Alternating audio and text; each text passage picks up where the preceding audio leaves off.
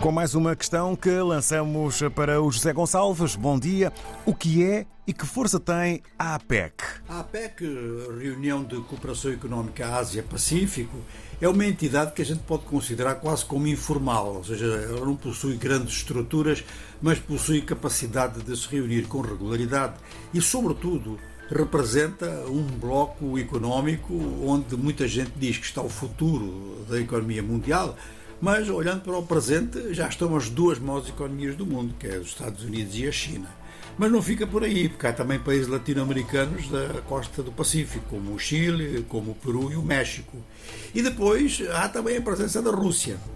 Mas no caso da China, chama a atenção o facto de estar a República Popular da China e a chamada China Taipei, ou seja, a Ilha Formosa. De maneira que este conjunto, por si só, já tem impacto na atual conjuntura mundial. Mas não fica por aí, é que realmente nesta reunião, sobretudo nesta reunião que está a decorrer em São Francisco, com presença de chefes de Estado e de Governo, está previsto um encontro amanhã entre Joe Biden e Xi Jinping.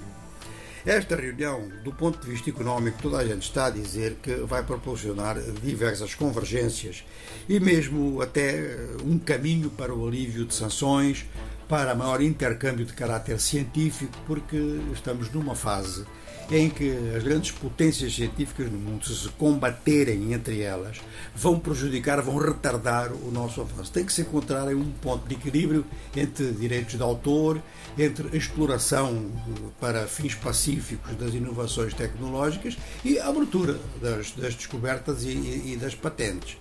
Dito isto, há um problema que fica por detrás, é que se do ponto de vista económico os interesses podem conduzir a acordos ou princípios de acordo, depois fica realmente uma rivalidade militar que está muito patente no, em todo o Pacífico. E aí é que as coisas parecem ser mais difíceis.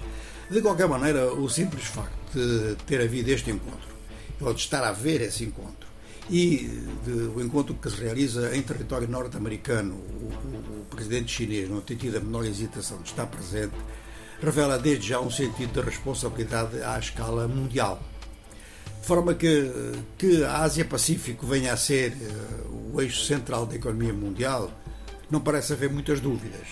Agora, que nessa área o desenvolvimento científico precisa de outras regras, também não temos dúvidas. Obrigado, José Gonçalves. Fica aqui mais uma questão respondida à volta da economia dos nossos dias.